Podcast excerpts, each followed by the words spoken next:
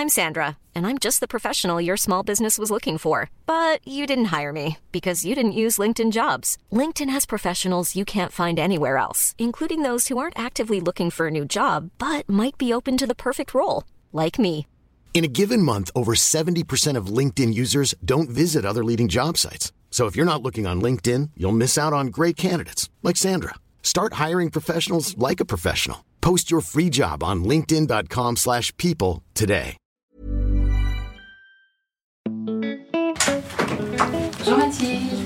Vous en prie, installez-vous. Merci. Je vous propose maintenant qu'on se connecte avec notre experte. Qu'est-ce que c'est que le harcèlement scolaire? Que le haut potentiel? Qu'est-ce qu'on appelle une famille recomposée? Le cerveau de l'enfant est extrêmement malléable. C'est un biais culturel. Ce stress chez les enfants s'exprime souvent par... Autant de questions euh, auxquelles nous allons euh, essayer de réfléchir avec vous. Euh. c'est pas toujours clair pour les parents. Bienvenue dans mon cabinet. Je suis Mathilde Bouichou, psychologue clinicienne, psychothérapeute de couple et d'ICV. J'accompagne des femmes, des hommes, des futurs parents dans ce voyage joyeux, mais parfois délicat, difficile de la parentalité. Les parents parfaits n'existent pas. La parentalité est une découverte de l'autre, mais surtout de soi. Une occasion de se confronter à ses propres forces, mais aussi à ses limites et à ses freins. Car les enfants ont avant tout besoin de parents humains. C'est sur ce chemin que je tente de vous accompagner. Est-ce que parler à un bébé c'est utile même s'il ne parle pas? Oui, oui, oui, oui, oui, parlons au bébé, offrons-leur les mots. Dans la première partie de cet épisode de parentalité, nous avons reçu Mélanie qui nous a parlé de la manière dont elle accompagne sa fille dans le développement de son langage et qui a partagé avec nous toutes ses questions. N'hésitez pas à aller écouter ce premier épisode si ce n'est pas déjà fait. Dans cette deuxième partie, Léa Elias revient avec moi de façon plus détaillée sur les étapes du développement du langage, les difficultés les plus fréquemment rencontrées, comment y faire face et comment, en tant que parent, on peut soutenir au mieux son développement. Bonjour Léa Elias. Bonjour Mathilde. Tu es orthophonie spécialisée dans l'accompagnement du langage et l'apprentissage de la lecture. Tu as créé de nombreux outils pour répondre à toutes les interrogations justement que les parents euh, se posent. Tu es l'autrice du livre 50 activités ludiques autour du langage aux éditions Très Daniel et de plusieurs cahiers d'activités autour de l'apprentissage de la lecture. Donc il y a À moi la lecture et les cahiers d'activités Je découvre les lettres, je m'amuse avec les lettres. On peut également te suivre via ton compte Instagram Jeune Maman Extraterrestre. Le langage, la parole est vraiment essentiel à la communication. Mélanie euh, nous l'a bien euh, témoigné.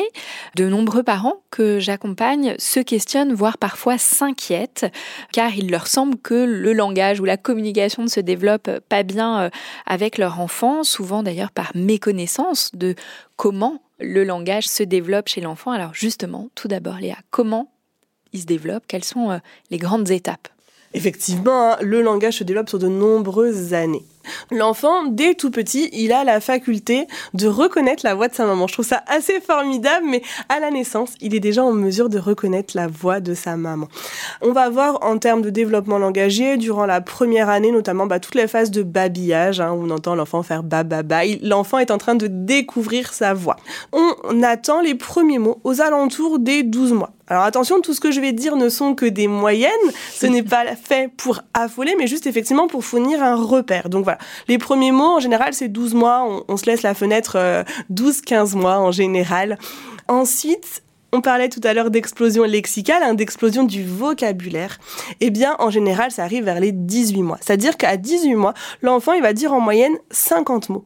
Et à ce stade-là, va se produire l'explosion langagère, l'explosion lexicale, où du coup, tout d'un coup, l'enfant va être en mesure de dire des nombreux nouveaux mots, même tous les jours. Je sais qu'il y a parfois des phases intenses comme ça, on se dit, mais, mais ça, il disait pas, il disait pas, il disait pas. Et c'est vrai que c'est impressionnant parce qu'on se rend compte que tous les jours, il y a plein, plein de nouveaux mots. Du coup, à l'âge de 24 mois, on est en mesure d'attendre les premières combinaisons de deux mots. C'est finalement le début des phrases. L'enfant va être en mesure de dire euh, maman gâteau parce qu'il veut un gâteau et qu'il s'adresse à sa maman.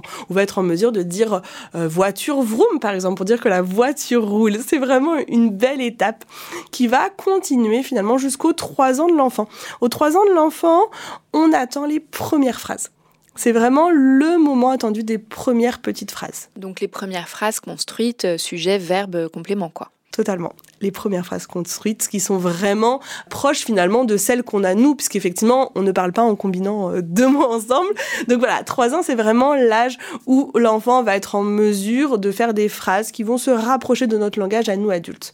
Langage va continuer de se développer, 4, 5, 6 ans. On estime qu'à 6 ans, on le disait tout à l'heure, l'articulation doit être proche de celle d'un adulte et que le langage, pareil, a fini le plus gros de sa construction. Donc l'enfant va maîtriser les phrases complexes, les questionnements, enfin voilà, on est vraiment à 6 ans face à un langage qui est proche de celui d'un adulte. Oui, le fait que tu dises ça, finalement, ça me fait penser qu'à la maternelle, d'ailleurs, il y a tout un travail durant ces trois années de maternelle qui sont importantes, justement, de développement du langage, à la fois du vocabulaire, mais euh, dans les exercices de prononciation qui vont être proposés aux enfants. Il y a tout un travail sur cette dimension-là de soutenir le développement du langage. Bah, totalement, en fait, on oublie parfois, on a l'impression que quand l'enfant commence à parler, ça y est, il est lancé, et on n'a plus à intervenir. Mais finalement, la richesse du vocabulaire de l'enfant va venir de toutes les situations qu'il va rencontrer au quotidien. Et donc ce travail fait en maternelle est hyper important et ça va vraiment venir enrichir le vocabulaire de l'enfant. Est-ce que selon toi, il y a des prérequis au développement du langage? Là, je pense à ce que nous disait euh, Mélanie dans son témoignage.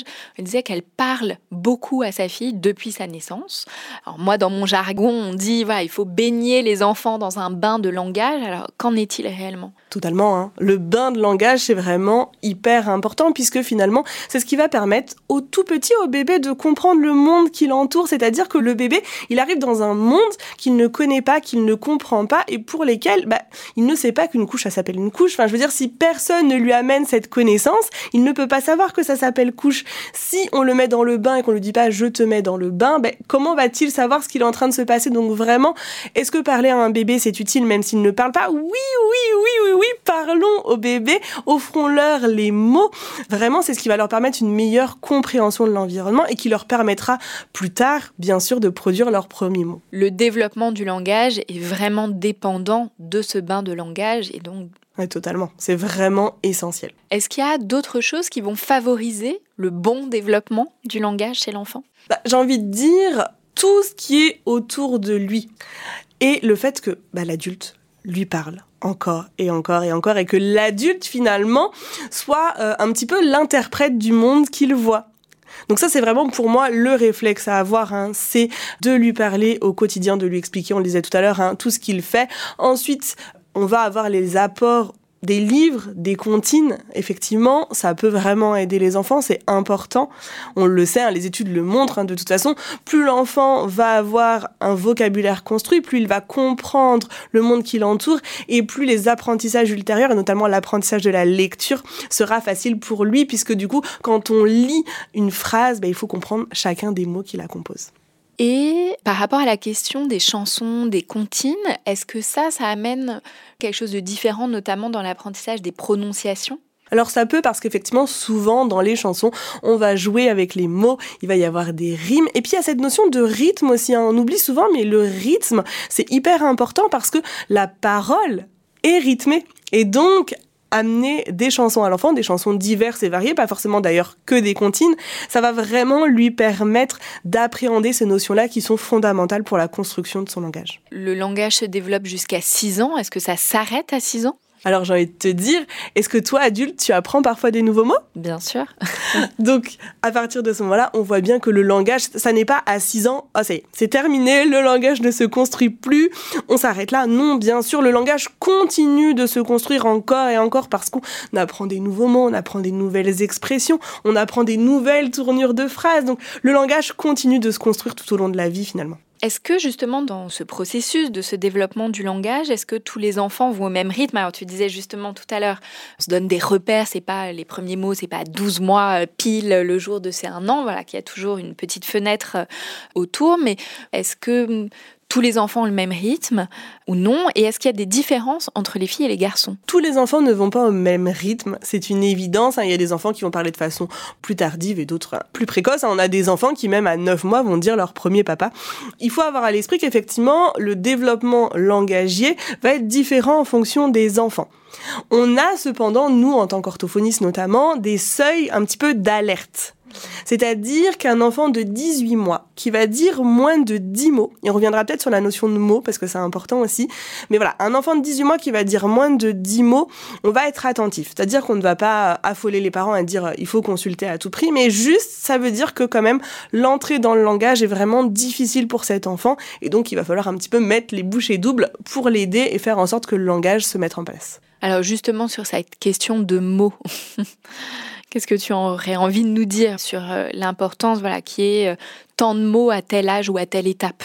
Mais c'est que souvent, en fait, en tant que parent, on peut être démuni pour compter le nombre de mots. C'est-à-dire que en tant qu'adulte, pour nous, un mot, c'est un mot qui va être parfaitement prononcé. Reprenons l'exemple euh, que Mélanie nous avait donné dans l'épisode précédent. Palon pour pantalon, finalement, à partir du moment où le mot est toujours dit de la même façon, dans le même contexte, bien sûr qu'on va le compter comme un mot. Un enfant qui va dire boum quand il fait tomber quelque chose, ça compte aussi pour un mot. Un enfant qui va dire vroom, ça compte aussi pour un mot. Oui, donc un mot, c'est pas le mot prononcé de la bonne manière, c'est euh, le fait qu'il puisse se faire comprendre quand il le dit et qu'il le dit, qui signifie toujours la même chose de la même manière. Totalement, c'est ça, c'est ça finalement. Et du coup, souvent quand même, les parents me disent oh, ça a grandi le stock de mots. En fait, c'est bon, tout va bien parce que voilà, les parents ils ont vraiment tendance à se dire bah un mot c'est un mot bien articulé et non en fait un mot c'est effectivement un mot bien articulé, un mot articulé bah, de façon incomplète, donc comme le fameux pantalon. C'est aussi une onomatopée, c'est aussi un bruit d'animaux. Tout ça finalement ça compte comme un mot. Le miaou compte comme un mot. Eh oui, le miaou comme un mot. Donc en effet, ça peut rajouter beaucoup de mots à certains âges. Pour revenir sur ma question, est-ce qu'il y a des différences dans ce rythme et dans le développement du langage entre les filles et les garçons? Alors, effectivement, il y a des études qui commencent à arriver. Il y a quand même très très peu d'études à l'heure actuelle hein, à ce mm. sujet. Mais on voit quand même que les garçons ont une entrée dans le langage qui est parfois un peu plus tardive que les filles. Est-ce que ça, ça s'explique? Alors c'est très genré, il y a certainement plein de personnes qui seraient peut-être pas d'accord avec ça, mais est-ce que ça s'explique sur le fait qu'il y aurait en tout cas cette idée que les garçons sont plus poussés d'un point de vue moteur et donc vont davantage développer cette sphère-là?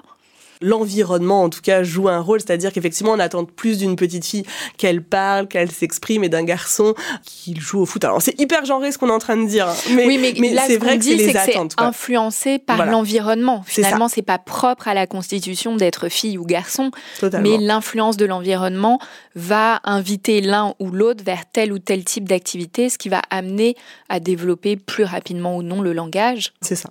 Hmm. Qu'est-ce que c'est pour toi, Léa, bien parler? Bien parler, pour moi, c'est utiliser les bons mots au bon moment. C'est-à-dire, on en parlait, enfin Mélanie en parlait dans l'épisode avant, mais tu vois, le fameux euh, miaou pour chat, eh ben, pour moi, ça n'est pas bien parler. C'est-à-dire qu'effectivement, on peut jouer avec l'enfant et s'amuser à faire les bruits des animaux, mais quand on parle à l'enfant, il faut vraiment avoir conscience qu'on est son modèle. Tout ce qu'on va amener à l'enfant va être considéré comme une vérité par lui. Parce qu'encore une fois, c'est nous qui lui offrons les mots sur les expériences qu'il vit au quotidien. Oui, donc si nous, en tant qu'adultes, on lui dit miaou pour parler du chat, bon, c'est pas très favorable, quoi. Bah, c'est que ça devient sa réalité, en fait. Ça qu'on oublie. C'est-à-dire que si chaque fois qu'on voit un chat, on l'appelle miaou, pour l'enfant, ça va être un miaou en fait. À aucun moment, il va se dire "Oh papa, maman, il me donne un mot plus facile euh, pour m'aider à parler." En fait, non, en fait, ça va devenir sa réalité. Je trouve que c'est important de l'avoir à l'esprit. Il faut vraiment utiliser les bons mots avec les enfants. Oui, donc là, vraiment d'être attentif à comment nous, on parle aux enfants et de manière peut-être plus générale, parce qu'ils nous imitent Totalement. Est-ce qu'il y a des choses qui peuvent venir développer, freiner le langage? Voilà, Dans le premier épisode, Mélanie euh, t'a posé cette question autour de la tétine. Peut être en effet un frein au langage. Est-ce qu'il euh, y a d'autres choses qui peuvent venir freiner? Eh bien, on disait tout à l'heure l'importance de parler à l'enfant, donc finalement des parents qui vont être peut-être plus en retrait, qui vont avoir du mal à parler à leur enfant, ça va avoir un impact sur le développement langagier. Donc vraiment, encore une fois, dire aux parents, parlez, parlez, parlez à vous tout petits, c'est vraiment hyper important. On va aborder, parce que Mélanie l'avait évoqué dans l'épisode d'avant, les écrans. Alors à l'heure actuelle, il n'y a pas de consensus, c'est-à-dire que personne n'est d'accord. On ne peut pas dire que les écrans vont créer un trouble langagier. Ça n'est pas vrai.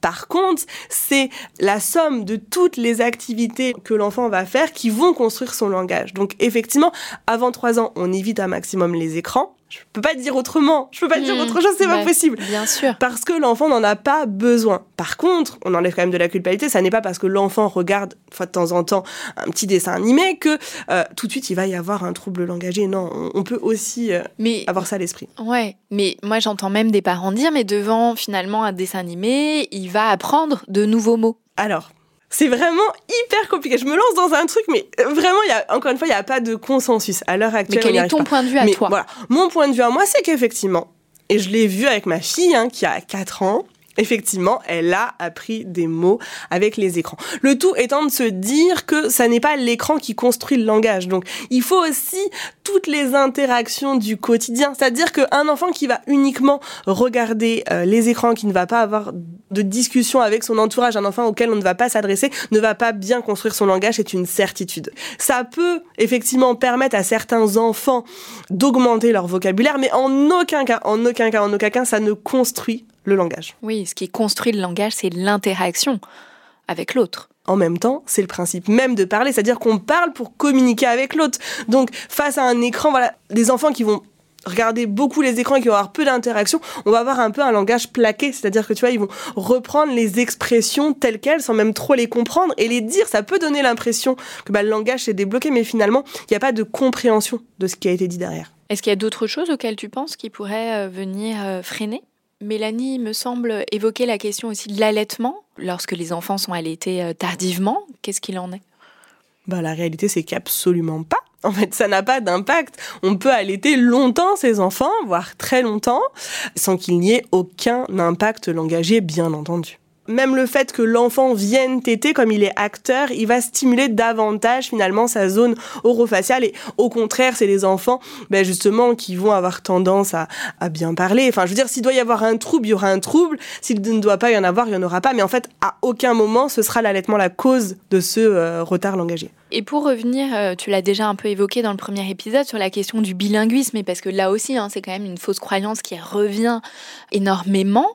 Est-ce que ça freine Non, non, absolument pas. Absolument pas. C'est encore une fausse croyance, mais alors celle-ci qui est largement diffusée, et puis même parmi les professionnels. hein. On l'entend encore, hein. ben oui, mais c'est normal, c'est parce qu'ils développent deux langues en même temps. Non, absolument pas. C'est juste, comme on disait dans l'épisode précédent, que les deux langues se développent en parallèle. Mais il n'y a aucun retard impliqué par un bilinguiste. C'est plutôt une chance même pour l'enfant. Mais du coup, un enfant de 18 mois qui est élevé dans un environnement bilingue, qui n'a pas les 50 mots cumulés des deux langues, parce que du coup, j'imagine que pour certains enfants, comme on va mettre ça sous le compte du bilinguisme, que ça génère du retard, etc., bah peut-être sont des enfants qui seront moins pris en charge, ou en tout cas moins tôt, moins rapidement. Mais totalement. En fait, on devrait avoir les mêmes signaux d'alerte, c'est-à-dire qu'un enfant bilingue qui dit moins de 10 mots dans ces deux langues, bah, c'est le signe que c'est difficile pour lui, tout simplement. Mais effectivement, je te rejoins, hein, c'est-à-dire que il y a cette fausse croyance qui dit que de toute façon, il parlera plus tard. Ben, on laisse faire les choses en fait, puisque c'est normal. Il parle de langue, donc il lui faut plus de temps pour construire. Et donc, si c'est difficile, eh bien, ça va venir ou pas l'air. en tout cas, pour les parents, c'est normal parce que c'est ce message qu'on leur renvoie au quotidien. Ça fait un- une petite zone d'alerte pour les parents euh, bilingues qui nous écoutent. Par rapport euh, à ce qui peut euh, freiner ou soutenir, Mélanie nous disait qu'elle avait commencé très tôt à signer avec sa fille. Est-ce que le fait de signer, finalement, de remplacer les mots par des gestes, est-ce que ça, ça un impact ou quel impact ça a sur le développement du langage Alors tu vois, je vais rebondir sur ce que tu viens de dire. Tu viens de dire remplacer les mots par les gestes. Et en fait, on ne remplace pas. C'est-à-dire que quand on utilise les signes avec son enfant, on va dire le mot et signer en même temps. Parce que l'objectif, ça n'est pas que l'enfant devienne bilingue en langue des signes. En fait, dire, ça n'a pas d'intérêt pour lui. On prend la langue des signes comme un outil qui va nous aider à communiquer. Mais notre objectif premier, c'est que notre enfant finisse par parler. Donc, on va faire les deux en même temps. Est-ce que ça vient freiner? Non, au contraire, en fait, ça vient stimuler la même zone du cerveau et ça fait qu'au lieu d'avoir un seul référent, le mot, l'enfant va avoir et le mot et le signe pour pouvoir ensuite à son tour le produire. Et comme la production de mots parfois bah, met plus de temps, on le disait tout à l'heure, hein, 12 mois c'est l'âge moyen des premiers mots, eh bien finalement les signes vont venir en complément et on se retrouve parfois avec des bébés, moi je me souviens de ma puce, c'est une expérience personnelle, mais voilà, qui avait 6 mois et qui me signait tété en fait. À six mois, elle était en mesure de me dire ce dont elle avait besoin. Et en fait, elle avait besoin bah, de boire tout simplement. Et enfin, c'est magique quand on voit son enfant si petit faire les signes. Enfin, ça nous offre une compréhension et puis bah, ça limite beaucoup de frustration, il faut se le dire. Mais du coup, est-ce que le signe va compter comme un mot?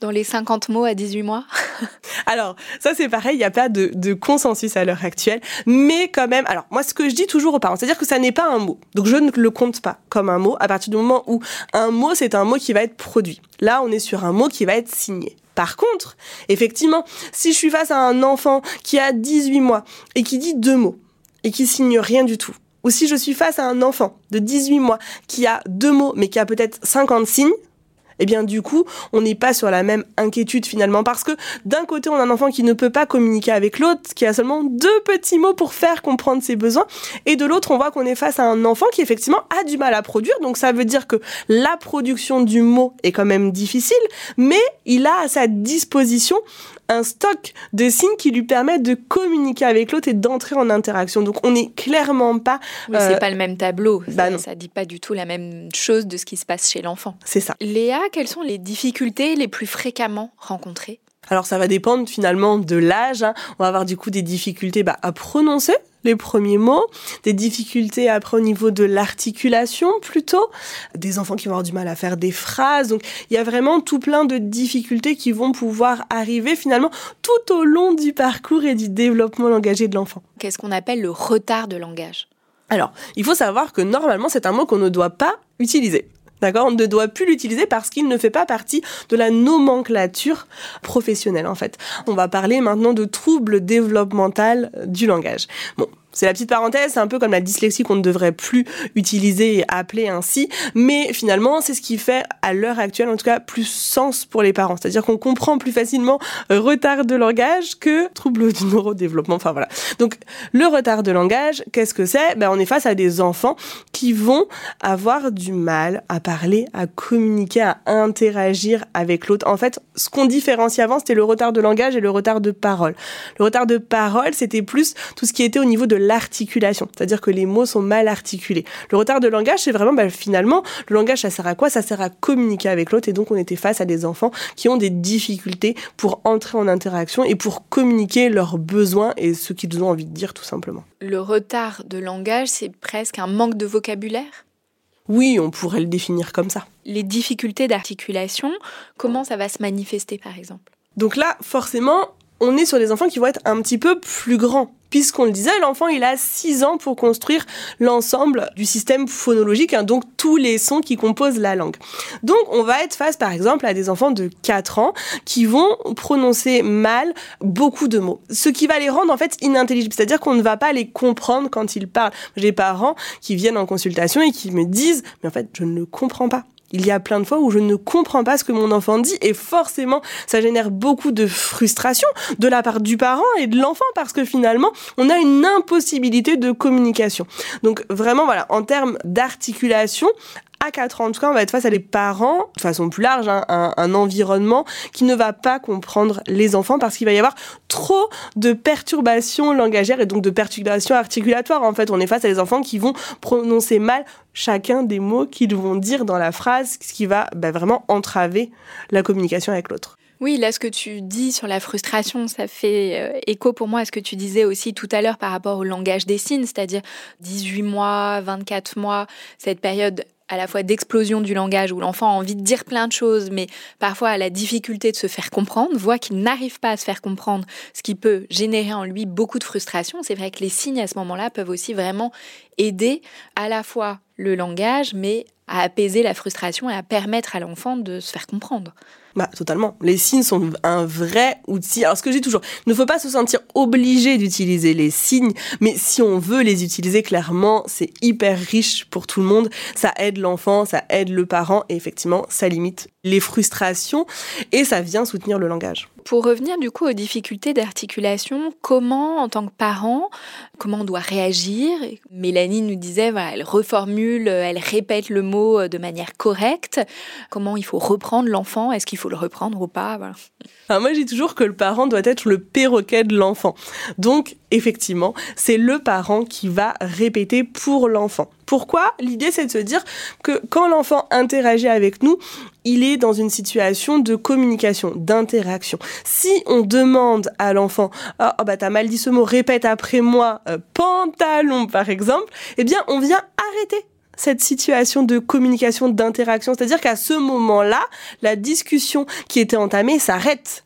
À partir du moment où, si toi, on est en train de parler et tu me dis, bah, répète après moi, t'as mal dit ce mot. Déjà, je vais me sentir vexée potentiellement. Donc, on imagine chez l'enfant aussi hein, qu'il n'a pas cette compréhension. Et voilà, il va se retrouver en fait finalement dans une situation où on va attendre de lui qu'il répète.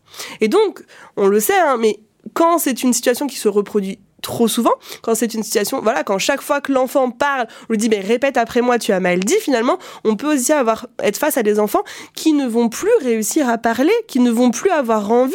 Si moi, demain, je me lance dans l'anglais, je suis absolument nulle en anglais, hein, faut se le dire, et que euh, je suis face à une personne et qu'elle me reprend chaque fois que je parle, qu'est-ce qui va se passer en fait? Je ne vais plus avoir envie tout simplement d'y aller. Là aussi, le parent est là pour reformuler, pour redonner la bonne forme. Voilà, si l'enfant dit "Oh, Palon. Oui, c'est vrai, tu veux ton pantalon Tiens, je te donne le pantalon. Et, là, en fait, voilà, il va voir que la situation d'interaction a fonctionné, c'est-à-dire que l'adulte a compris sa demande, et nous, en tant qu'adultes, on va venir soutenir son développement langagier, et donc on va lui redonner le mot de la bonne forme. Ce que je conseille souvent aux parents, c'est de se dire qu'effectivement, on peut mettre un petit, euh, comme je l'ai fait un petit peu, comme j'ai dit, assez naturellement, mais un petit accent, du coup, sur, euh, bah voilà, le mot, sur la syllabe qui a mal été prononcée. Par exemple, un enfant qui va dire oh cochon pour cochon, on va lui dire oh oui le cochon.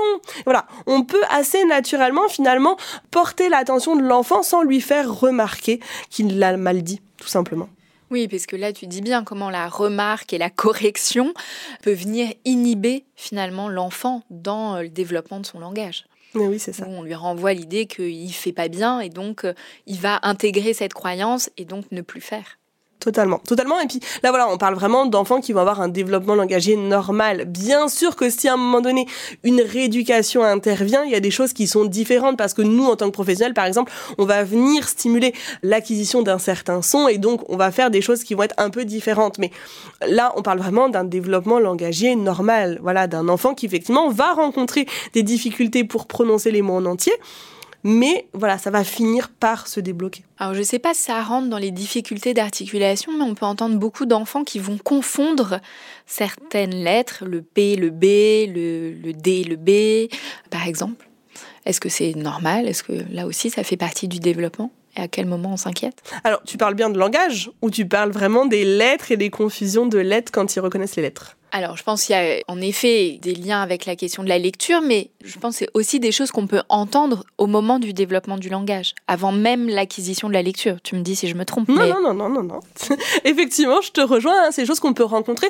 On rencontre aussi des simplifications, des mots compliqués comme spectacle qu'on entend souvent être dit pestacle, toboggan, euh, totogan ou to togogan. Ou... Voilà, c'est des choses qui sont totalement normales des choses qui sont vraiment normales dans le développement langagier, tout simplement parce que tous les mots ne se prononcent pas de la même façon. Et finalement, il y a ce phénomène aussi de coarticulation, c'est-à-dire que quand on parle, tous les sons sont influencés par les sons qui sont autour. Et donc forcément, plus les sons vont être difficiles à dire, et plus ça va être compliqué pour l'enfant. Et donc c'est pareil, ces mots-là, en général, c'est des mots qui vont être acquis à 6 ans. Alors parfois beaucoup plus tôt pour les enfants, hein, mais je veux dire, voilà, un enfant qui dit pestacle pour spectacle à 4 ans, euh, encore une fois, tout va bien. Par rapport à la question du manque de vocabulaire, comment on peut aider l'enfant à développer son vocabulaire? On en parlait tout à l'heure, mais l'importance d'un environnement riche, de parler à l'enfant et donc de lui faire découvrir tous les objets de la maison. C'est-à-dire que l'enfant ne se réveille pas un matin en se disant Oh, j'ai mis mon body. Oh, c'est un body, je sais comment ça s'appelle. Donc vraiment, voilà, on est déjà le premier, voilà, le premier point d'appel pour moi, hein, c'est de se dire bah, on donne le mot, chaque mot à l'enfant pour qu'il puisse construire son vocabulaire. Ensuite, on peut aussi proposer des activités langagières, mais pour moi, tu vois, elles arrivent vraiment dans un second temps. C'est-à-dire que déjà, pour construire le vocabulaire, l'enfant, il a besoin qu'on lui parle au quotidien et qu'on lui donne le vrai nom des choses. Et une fois qu'on a fait tout ça, est-ce qu'il y a des choses en plus? Et bien là, du coup, tu vois, on en arrive aux activités. Pourquoi? C'est-à-dire qu'il y a plein d'enfants qui vont développer le langage de façon assez normale, assez fluide. C'est-à-dire qu'il y a plein de parents qui ne se posent même pas toutes ces questions-là parce que finalement, l'enfant dit ses premiers mots, puis combine, puis dit des phrases. Et finalement, tu vois, les parents, ils n'ont pas besoin de faire autre chose. Donc, on peut proposer des activités autour du langage, mais il faut avoir à l'esprit que ça n'est pas obligatoire. C'est des, j'ai envie de dire, c'est des bonus et des bonus qui sont fortement appréciés quand c'est difficile pour l'enfant d'entrer dans le langage. Donc, qu'est-ce qu'on peut faire tout simplement Une petite idée d'activité, c'est par exemple un panier sensoriel. On va prendre un petit panier, on va mettre 4-5 euh, objets du quotidien et on va le mettre à disposition de l'enfant pour qu'il puisse manipuler ces objets.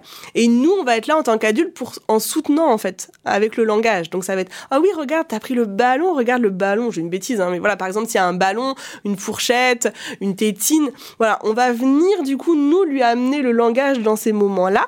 Et ce qu'on peut faire à la fin, ça va être de lui dire pour voir s'il a retenu les mots, ça va dire bah donne-moi la tétine donne-moi ballon. Et déjà, on voit si l'enfant a compris le mot. Puisqu'avant de produire un mot, il faut réussir à le comprendre et à l'associer au bon objet ou à la bonne situation. L'importance que l'enfant comprenne pour ensuite pouvoir le dire et le nommer, quoi.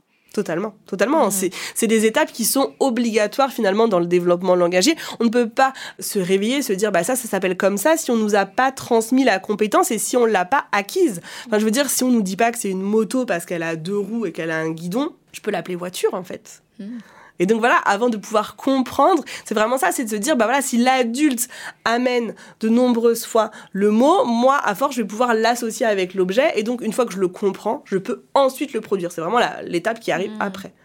Du coup, un enfant qui ne comprend pas, est un enfant qui va avoir des difficultés du coup à acquérir et à développer le langage.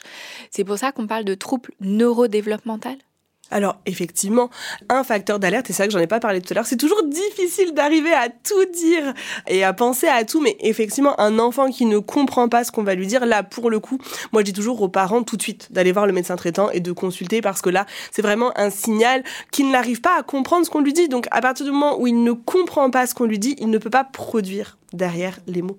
Oui, donc ça c'est un signe d'alerte fort. Totalement par rapport à ces questions de compréhension, tu nous disais c'est un signe d'alerte fort. Le fait que l'enfant comprenne pas, c'est peut-être aussi parce qu'il n'entend pas. Mais totalement. Moi, je dis toujours, c'est le premier réflexe à avoir si on voit que son enfant ne comprend pas ou si son enfant a du mal à développer le langage, c'est d'aller consulter un ORL et de voir parce que parfois, on peut passer à côté notamment d'otites séreuses, de liquide dans le tympan. En fait, c'est des choses qui ne sont pas douloureuses en règle générale pour l'enfant. Donc, l'enfant ne va pas signaler aux parents qu'il n'entend pas. Pourtant, ça va avoir un impact fort sur le développement langagier. Donc, le effectivement, le premier réflexe à avoir, c'est de vérifier si l'enfant entend bien. Mais un peu comme quand c'est la lecture et qu'on se dit, bah, est-ce que l'enfant voit bien finalement? Les parents que tu accompagnes, comment ils vivent quand il y a voilà, des difficultés, un retard de langage, vraiment des difficultés d'articulation Comment ils vivent ces difficultés-là de leur enfant? Bah, en général, très très mal. Hein. Il y a beaucoup de culpabilité. Je crois que c'est le plus grand mal de la parentalité. C'est cette culpabilité qui vient en mode mais qu'est-ce que j'ai mal fait? Pourquoi ça ne fonctionne pas avec mon enfant alors que euh, ça fonctionne ailleurs? Et tu vois, il y a cette comparaison qui arrive souvent, mais voilà, on est là face à des parents qui disent mais oui, mais pourtant j'ai tout bien fait, j'ai tout bien fait, ça fonctionne pas. Et en ce moment, je pense à une maman que j'accompagne et ça, elle me dit mais je comprends pas, je fais tout et ça ne vient pas. Donc vraiment rappeler à ces parents-là qui nous écouteront que ça n'est pas de leur faute, c'est-à-dire que c'est inscrit dans l'enfant finalement. C'est inscrit en lui et, voilà, tous les enfants ont un développement langagier qui leur est propre. Et effectivement, on sait que pour 15% des enfants, eh bien, ça va être plus difficile que pour les autres. Et dans ces 15%, ça confond toutes les difficultés et tous les degrés ou c'est vraiment des difficultés voilà, qui vont nécessiter un accompagnement, une rééducation? Alors du coup, en fait, ces 15%-là, ils concernent la tranche d'âge des 18 à 30 mois. Donc on a 15% de ces enfants-là qui vont parler de façon tardive.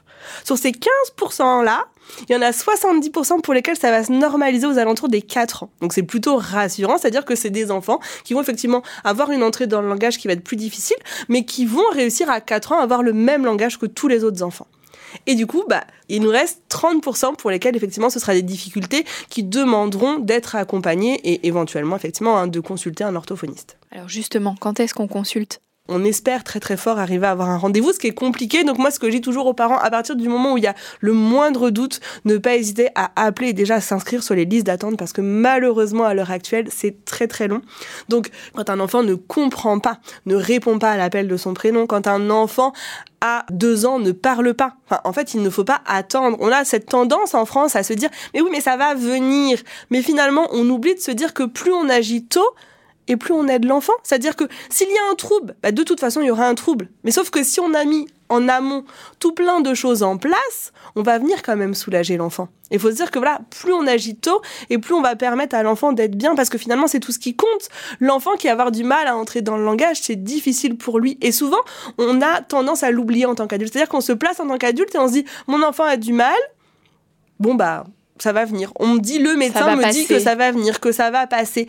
Beaucoup de parents, c'est pour ça que moi je crée beaucoup de choses, parce que ça vient des parents, et les parents me disent, mais oui, mais, mais moi je veux faire des choses en fait, j'en ai marre qu'on me dise, mais attends, j'ai envie d'agir maintenant, tout de suite. J'ai pas envie qu'on me dise attends qu'il soit à l'école. Des parents qui me disent mais et quand il sera à l'école? Et qu'on me dira ah bah non en fait il fallait faire quelque chose. Donc c'est vrai que c'est se dire plus on agit tôt et plus on a les bons réflexes au quotidien euh, dès le plus jeune âge et plus on va aider son enfant naturellement. Oui et puis moins on ancre les difficultés aussi de l'enfant. Mais c'est ça. C'est ça, à adopter les bons réflexes quand on voit que c'est difficile, bah ça va venir soulager l'enfant. Tu nous proposais tout à l'heure l'activité du panier sensoriel. Est-ce que tu aurais d'autres activités à nous proposer? Alors on va peut-être essayer de faire en fonction des âges. Là, du coup, mhm. voilà, le panier sensoriel, on est vraiment chez les tout petits qui vont commencer à développer le langage et qui on va chercher à obtenir un peu plus de vocabulaire. je vais partir chez les plus grands. Parce qu'on le disait tout à l'heure, les plus grands, c'est aussi hyper important finalement de leur proposer des activités. Moi, ce que j'aime beaucoup, il y, a, deux activités chez les plus grands. Il y a le dessin dicté. Alors, plus grand, c'est-à-dire? Plus grand, on est face à des enfants qui déjà ont une bonne, tu vois, qui arrivent à bien prononcer des phrases, qui les comprennent bien. On est à partir de 3 ans et demi. Alors, certains nous écouteront en disant Mais oui, mais mon enfant de 2 ans et demi, il peut. Bah alors, allez-y, mm. pour le coup. Mais voilà, on est aux alentours des 3 ans et demi, 4 ans, c'est là que ça commence à devenir intéressant. Et donc, on va par exemple pouvoir dire à l'enfant, euh, bah là, il faut que tu me traces un grand rond au milieu de la feuille, puis que tu me traces un triangle. Alors c'est pareil, il faut faire en fonction des connaissances de l'enfant. Bien sûr, on va pas lui demander de tracer un triangle s'il ne connaît pas. Donc ça peut être trace un point au milieu de ce rond-là. Et ça va venir vraiment, voilà, euh, permettre de faire une activité ensemble. L'idée, c'est que l'adulte fasse aussi le dessin en même temps et qu'ensuite on compare. Donc il y a ce côté, on demande à l'enfant de faire des choses, donc il va devoir comprendre ces choses-là, et puis on va comparer, et là ça va vraiment permettre de pouvoir amener le langage. Parce qu'on va comparer, on va regarder ce qui est pareil, ce qui est différent. Et si l'enfant est en mesure de le faire, on va pouvoir lui proposer à son tour de nous expliquer un dessin. Ah, c'est chouette ça. ça marche plutôt super bien en règle générale parce que voilà, les enfants aiment ça. Si c'est difficile pour eux d'avoir une idée, il y a des supports qui existent sur Internet, il suffit de prendre quelques petits dessins et ça permet vraiment voilà, de, de venir renforcer le langage parce qu'il va devoir être précis sur les mots qu'il utilise. Et, et c'est vrai que c'est une activité qui fonctionne vraiment très bien avec les plus Oui, et puis j'imagine plus l'enfant grandit, plus aussi euh, ce dessin dicté peut devenir complexe. Totalement. Est-ce qu'il y aurait autre chose que tu aurais envie de recommander aux parents qui nous écoutent? J'essaie de trouver des activités qui sont simples et qui ne demandent rien comme matériel. parce que je sais qu'en tant que parent, parfois on peut se Ah oui, mais il faut plein de matériel et moi, je n'ai pas tout ça à disposition. Ce que j'aime beaucoup avec les plus petits, on va être sur des enfants entre 18 mois et allez, 3 ans, c'est par exemple disposer des images au sol ou même des objets et leur dire Eh bien, saute près de la grenouille par exemple saute sur la moto. Bon en évident qu'il la casse mais c'est une image. L'idée voilà c'est de se dire on va allier et le mouvement et le langage parce que les enfants à cet âge-là ils ont besoin de bouger. Et donc dire à cet enfant assieds-toi sur une chaise et fais une activité c'est pas toujours aisé. Par contre dire à l'enfant de se déplacer dans l'environnement on peut imaginer aussi des objets qui sont disposés aux quatre coins de la pièce et dire bah cherche-moi la grenouille. Mmh. et pour amener, donc là, on va être sur la compréhension, bien sûr, dans un premier temps, mais on l'a dit, la compréhension, c'est le prérequis à la production. Mais ensuite, ben, on peut faire le tour de rôle, c'est-à-dire que si l'enfant est en mesure de dire les mots, on va pouvoir choisir des objets que lui connaît, il va pouvoir dire à l'adulte d'aller chercher. Et c'est vrai qu'ils aiment mmh. beaucoup. Moi, je le vois au cabinet, je le vois avec mes enfants aussi, hein, mais c'est vrai que les enfants aiment aussi nous donner des actions à faire, et souvent, ça les fait vraiment rire de nous voir courir un peu partout dans la maison. La question du jeu, peut-être de l'importance du jeu. Finalement, dans les activités là que tu nous proposes, il y a quand même une dimension très ludique, de partage, d'interaction, d'échange. Est-ce que le jeu aussi, voilà, finalement, est un média très important pour le développement du langage? Bah, je dis toujours que l'enfant, finalement, son travail, quand il est petit, c'est de jouer. Donc, forcément, le jeu va amener de nombreuses connaissances. Je dis aussi toujours aux parents de ne pas se sentir obligés de jouer. Mais par contre, partager des moments. Les parents qui adorent cuisiner, je vais leur dire plutôt, bah, cuisiner avec lui.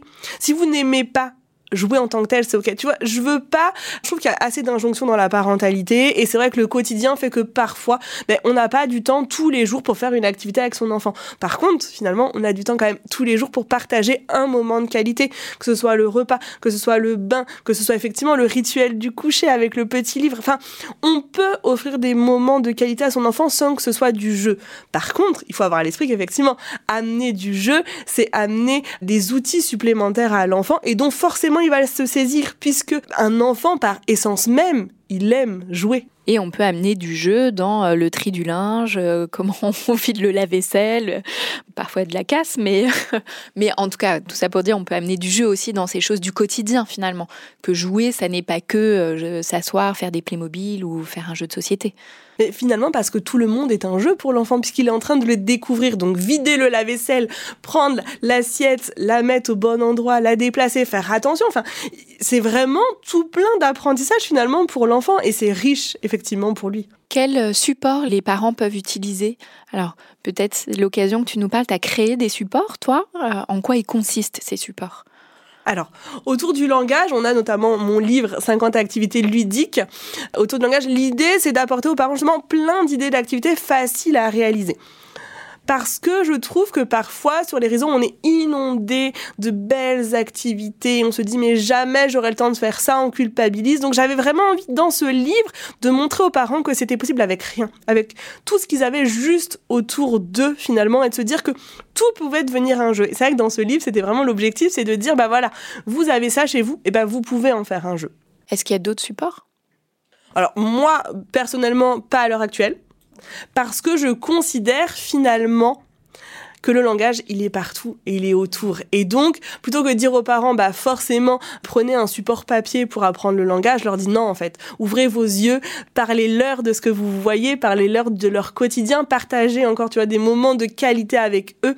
Et c'est ce qui va les aider, en fait, à développer le langage. C'est une très belle conclusion pour cet épisode de l'importance de l'interaction, de l'échange et du partage pour euh, accompagner les enfants dans ce développement. Je recommande souvent euh, des lectures à mes patients. Qu'est-ce que tu aurais envie de nous recommander, Léa? Alors, à l'heure actuelle, effectivement, il y a peu d'ouvrages destinés aux parents autour du langage. Mélanie l'évoquait dans l'épisode précédent, mais il y a peu de livres destinés aux parents autour du langage. Donc il y a le mien, il y en a peut-être quelques autres, notamment je pense à un livre d'une collègue autour de l'articulation, 50 activités bienveillantes pour mieux articuler, donc c'est Fanny Vavray qui l'a fait, et là vraiment voilà, elle s'adresse aux enfants qui vont avoir 4 euh, ans et demi, 5 ans, on en parlait tout à l'heure, et qui vont avoir du mal à articuler. Donc elle propose tout plein d'activités ludiques pour que les parents puissent accompagner du coup euh, bah, ces difficultés articulatoires. Est-ce qu'il y a d'autres choses que tu auras envie de nous recommander? Je pense du coup à Rachel, qui est aussi une autre orthophoniste formidable, qui propose des supports plutôt autour de la respiration pour arrêter la tétine. Elle a, fait un formidable outil Stop Tétine.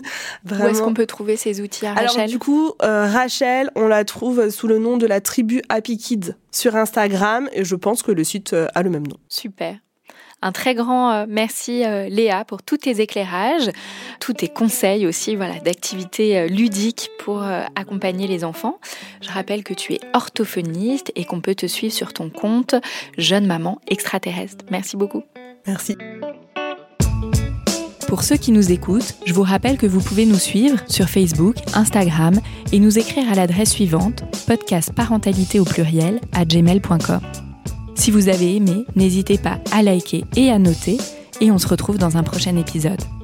En attendant, mon livre Désir d'enfant aux éditions Solar est disponible dans toutes les librairies. Bonne lecture